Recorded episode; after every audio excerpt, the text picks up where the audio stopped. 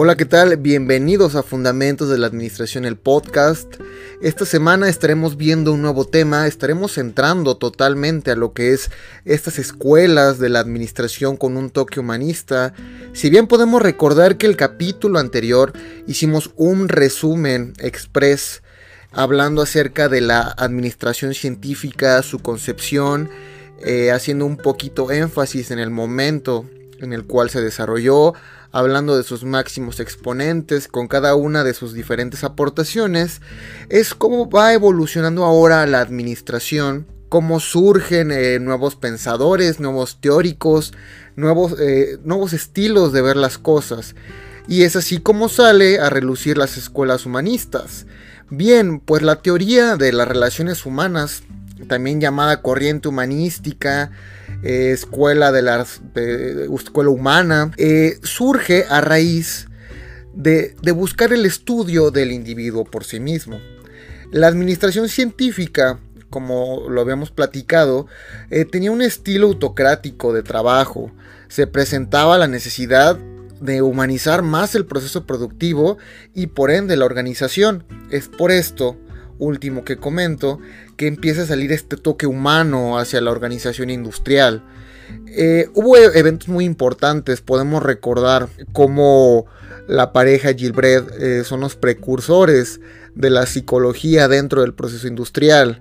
Es así como es un parteaguas para que los nuevos teóricos tomen en cuenta la psicología y la sociología dentro de las relaciones humanas eh, laborales dentro de, la industria. Y pues bueno, estos estudios eh, humanistas dentro de un entorno industrial productivo tenían como objeto demostrar lo absurdo e inadecuado del sistema de trabajo de la práctica científica de la administración. Vamos a encontrar que los principales buscadores, teóricos, autores de libros en este enfocados a este tipo de, administración humano-industrial eh, son psicólogos. Eh, podemos mencionar a Kurt Levin, a John Dewey, a George Elton Mayo, que es en el que nos vamos a, basar para hablar en esta ocasión. Eh, también está Fritz J. Rotisberger y Robert Tannenbaum, entre muchos otros. Ahora, todos ellos crearon una polémica con sus teorías pero sin duda Elton Mayo ha sido el autor más estudiado académicamente por los tópicos administrativos. ¿Por qué eh, causaron polémica? Porque ellos fueron los primeros que, empezaron a, denostar una, una cruel realidad que se estaba viviendo dentro de las industrias, dentro del proceso productivo, que era deshumanizar al empleado. Y fueron los que hicieron esta crítica e hicieron algunas propuestas de cambio del enfoque gerencial. Ahora platicamos el capítulo anterior acerca de la escuela científica. Ahorita estamos entrando de lleno a la escuela humanista de la administración, pero ¿dónde dejamos la teoría clásica de Fayol?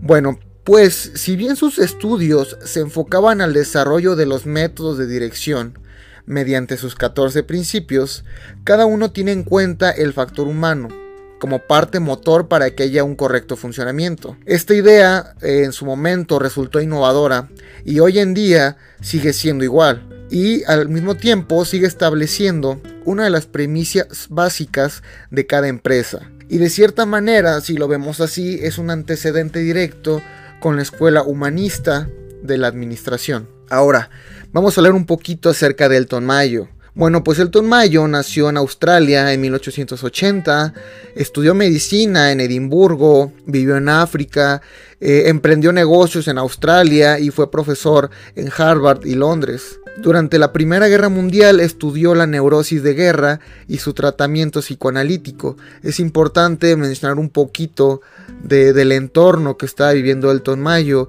y por qué decidió enfocar sus estudios hacia esta parte de la psicología humana. Bueno, pues más tarde, eh, Elton Mayo analizaría la rotación de personal en una industria textil. Finalmente ingresó en el Departamento de Investigación Industrial de Harvard. En su libro Democracy and Freedom, aplica los conflictos industriales, eh, el, el, adecuado tratamiento al empleado para combatir trastornos nerviosos eh, postguerra, postguerra. Perdón. Elton Mayo sostenía que la salud moral y mental de los trabajadores está estrechamente vinculada con los aspectos sociales del trabajo, por lo que insta a los dirigentes a ser conscientes de las repercusiones sociales de su actividad. Aquí es donde él empieza a entrar de lleno con este aspecto de las relaciones sociales humanas dentro de, la industria, dentro del trabajo, la importancia de la salud moral y mental de los trabajadores, cómo esto interviene directamente con, con la productividad de, de cada empleado. Y bueno, pues a diferencia de Taylor, hablando de la escuela científica, él habla de una motivación diferente. ¿Por qué diferente? Porque Taylor relegaba toda la motivación hacia un aspecto económico. Muy bien, bueno, pues a diferencia de Taylor, Mayo relega la motivación económica a un lugar secundario e inicia investigaciones encaminadas a destacar la importancia de satisfacer estas eh, necesidades no precisamente monetarias, eh, él buscaba un, estima hacia el empleado. Y respecto a lo que es el Taylorismo o la escuela científica de la administración, él comenta lo siguiente. Bien, esta escuela permite obtener importantes economías, pero su defecto principal es que los obreros no son invitados a colaborar en la consecución de tales economías. Se idea un método sin consultar con ellos y luego se pretende imponer su cumplimiento. No es de extrañar que los obreros desconfíen. Mientras se practiquen en exclusiva métodos que no tienen en cuenta a la naturaleza humana ni a las motivaciones sociales, cabe prever que la huelga y el sabotaje seguirán siendo manifestaciones endémicas en las relaciones humanas. A manera de resumen, habla de que el empleado es partícipe de todos estos eh, aumentos de, productividad, de ganancia, pero no precisamente es parte de esta contraposición de los bienes económicos, pero sí es este partícipe de un proceso industrializado fijado por el gerente, en el cual no tiene ni voz ni voto. Ahora, la escuela humanista de Mayo tiene unos pilares muy importantes. El número uno, la necesidad de humanizar y democratizar al administrador, liberándolo de conceptos rígidos y mecánicos de teorías clásicas. Punto número dos, el desarrollo de la psicología y la, y la sociología perdón, como ciencias aptas para el estudio de los problemas empresariales. Y tres, las conclusiones obtenidas en los estudios de Hawthorne. En 1927 llevó a cabo un estudio en la fábrica de Western Electric Company, situada en el barrio de Hawthorne, en los suburbios de Chicago. El estudio eh, consistía en determinar la relación entre la intensidad de la iluminación y la eficiencia de los obreros con base en la producción. Dicho estudio fue muy complicado y estaba lleno de un ambiente de desconcierto. Es por esto que los resultados eran afectados por variables de tipo psicológico. Por lo mismo, este experimento se prolongó hasta 1932. Fue un experimento bastante largo porque no se llegaban a unas conclusiones exactas. En la última fase de esta investigación, a la hora de, de llegar a las conclusiones, se observa lo siguiente. Hay una necesidad del trabajador por ser reconocido, tanto por la empresa como por sus compañeros, y esto generaba una mayor empatía y un apoyo mutuo. Al mismo tiempo se desarrollaron grupos de trabajo tanto formales como informales. O un punto también muy importante es que se desarrolló el concepto de liderazgo. Se, se veía que el individuo ocupa un lugar muy importante dentro de la organización y se buscaba que, hubiera un estilo gerencial más democrático y participativo en las empresas. El contenido del cargo y los aspectos emocionales, al igual que las recompensas y sanciones sociales, eran parte del, mundo del trabajador y esto creaba un binomio importante que se proyecta en un concepto que ya hemos eh, tocado mucho a lo largo de, de estas semanas, de estos capítulos, que es la productividad. Y bueno, vamos a hacer, eh, vamos a comentar en qué consistieron estos experimentos. Ya hablamos, ya hablamos de las conclusiones a las cuales se llegaron, pero no en qué consistía exactamente. Bueno, al principio de este experimento se procedió a dividir al personal en dos grupos principales. Por una parte estaba un grupo cuyos integrantes eran sometidos a variaciones en la iluminación ambiental. En el segundo lugar se crearon grupos cuyos miembros no, no, experimentaban ningún cambio de iluminación. Pero a ninguno de estos equipos les comentaron qué cambios iba a haber. O sea, no, no les decían, oigan, ustedes van a experimentar cambios de luz. Oigan, ustedes no van a experimentar cambios de luz. Simplemente hacían el, el experimento a ciegas, por así decirlo. Entonces, ellos se dieron cuenta que los integrantes tanto de los del equipo en el que se experimentaban cambios de iluminación no presentaban cambios en la productividad para mal, ni los que sí experimentaban cambios. Entonces aquí es donde empieza el primer problema en donde no hay una conclusión exacta del, fenómeno.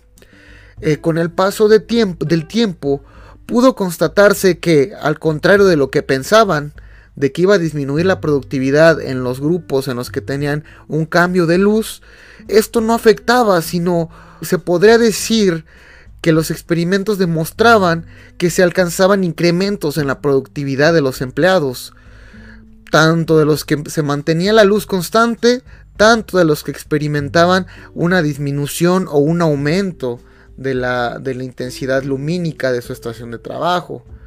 Es así donde se, veía que había algo más allá de la iluminación que estaba afectando el ambiente y el desempeño de los empleados.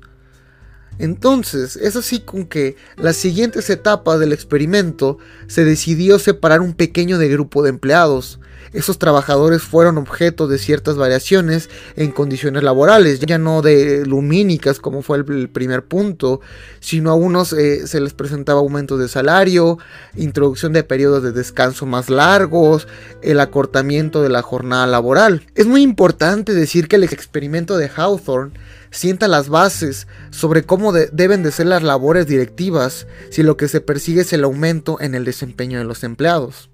Pero bueno, en consecuencia se observaban aumentos en el desempeño del, empleado, pero la productividad no crecía ni disminuía de manera uniforme.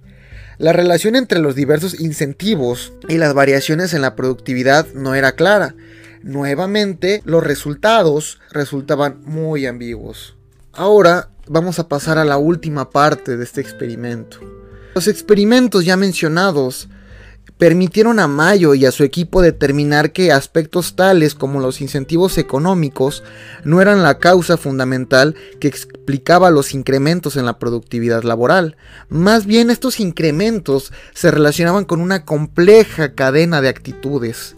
El hecho de ser seleccionados hablando de los empleados y de recibir una atención especial hacía que tanto los grupos que presentaban cambios y los que no adquirieran una especie de orgullo de grupo. Dicho orgullo les motivaba a mejorar su desempeño, un aspecto que se vio fortalecido gracias a la supervisión ejercida por los investigadores, quienes tenían en cuenta la opinión de los empleados. Se descubrió que los empleados estaban inclinados a poner más empeño en su trabajo cuando creían que la gerencia se interesaba por su bienestar. Esto se conoce como el efecto Hawthorne en el trabajo. Bueno, las personas no actúan de igual manera si se encuentran solas o están en grupo. En psicología esto se conoce como reactividad, esto es, tendencia de los individuos a modificar su conducta cuando creen que están siendo observados. De esta manera puede afirmarse que el efecto Hawthorne es el tipo de reactividad psicológica que experimentan aquellos sujetos que saben que están participando en una investigación. Esto lo podemos ver en un ejemplo claro. Vamos a trasladarnos a nuestra nueva normalidad en el sentido de las personas que están teniendo home office, de las personas que están teniendo clase en línea, cómo cambia su comportamiento si se sienten observados o no.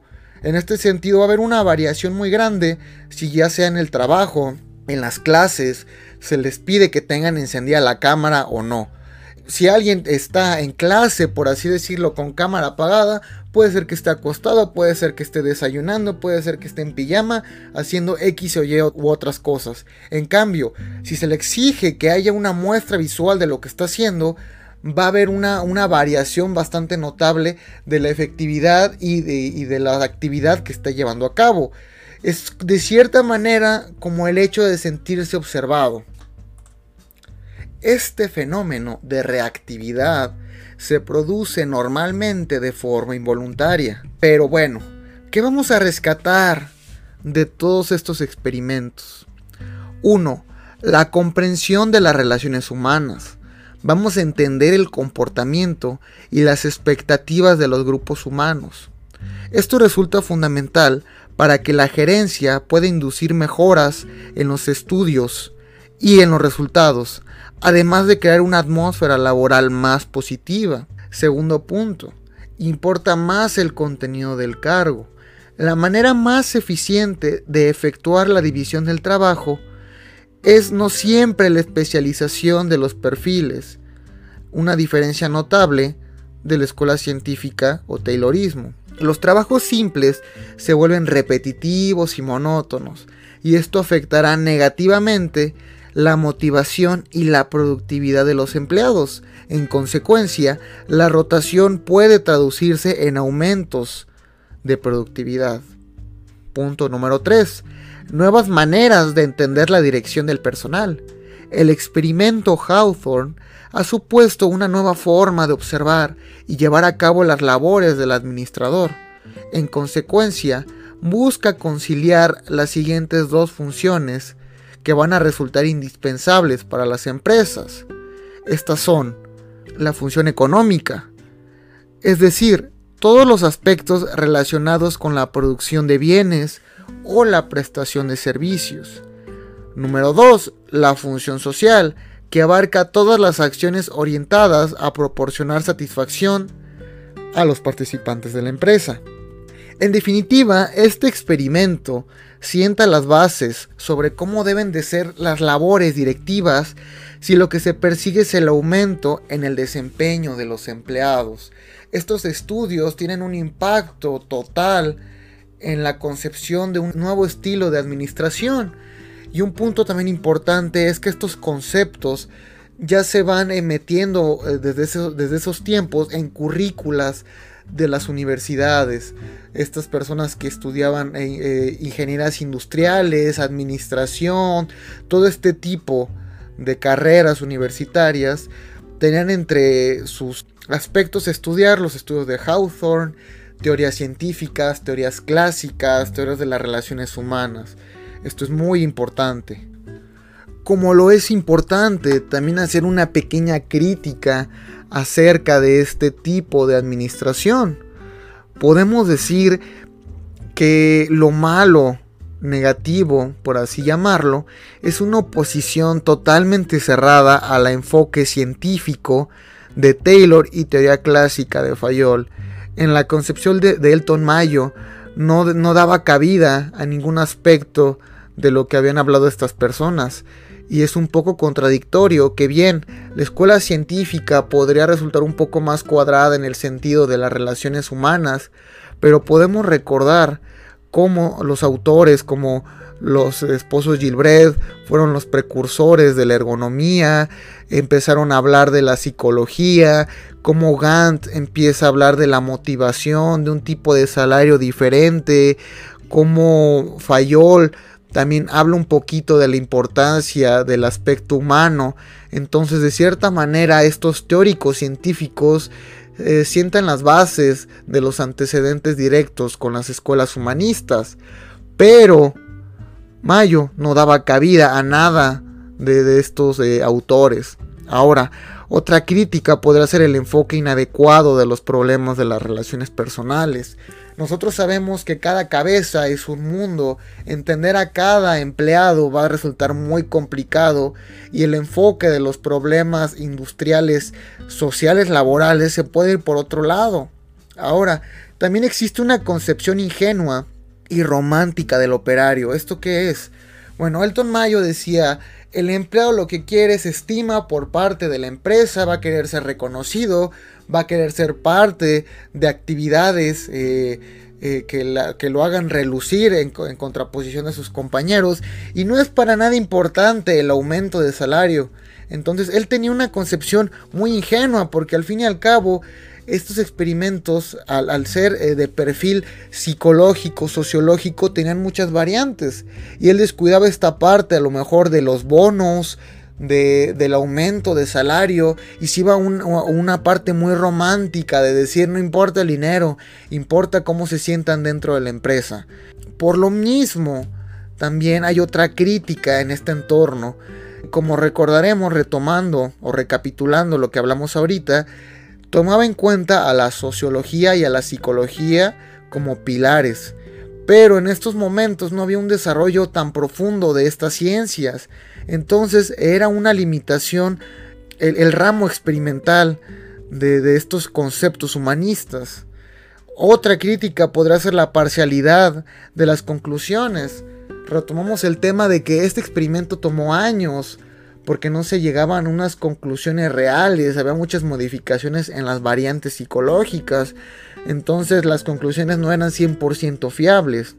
Y lo último, y lo que yo considero más importante de crítica hacia esta escuela, es el enfoque manipulador de las relaciones humanas. Hay, hay, muchos libros acerca de relaciones humanas. Se me viene a la mente el de cómo ganar amigos e influir en las personas de Carnegie en el que nos habla a base de una psicología humana, cómo hacer que nuestros compañeros de trabajo o las personas de las cuales estamos rodeados terminen haciendo lo que nosotros queramos.